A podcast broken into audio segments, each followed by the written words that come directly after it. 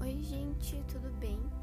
Meu nome é Isabela e hoje vamos partilhar do Evangelho de João, capítulo 20, dos versículos 24 ao 29.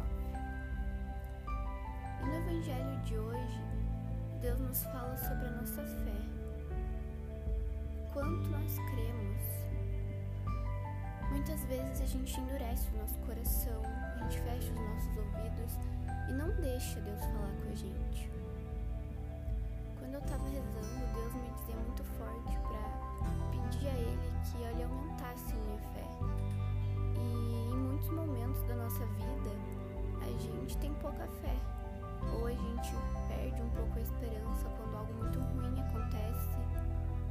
Algo não sai como a gente queria.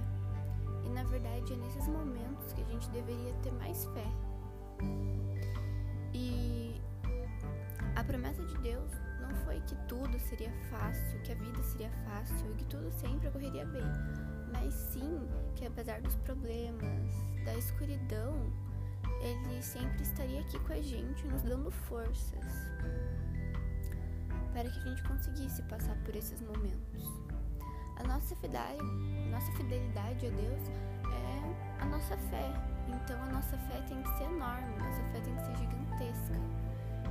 E como diz no versículo, como Jesus diz no versículo 29, bem-aventurados os que creram sem ter visto.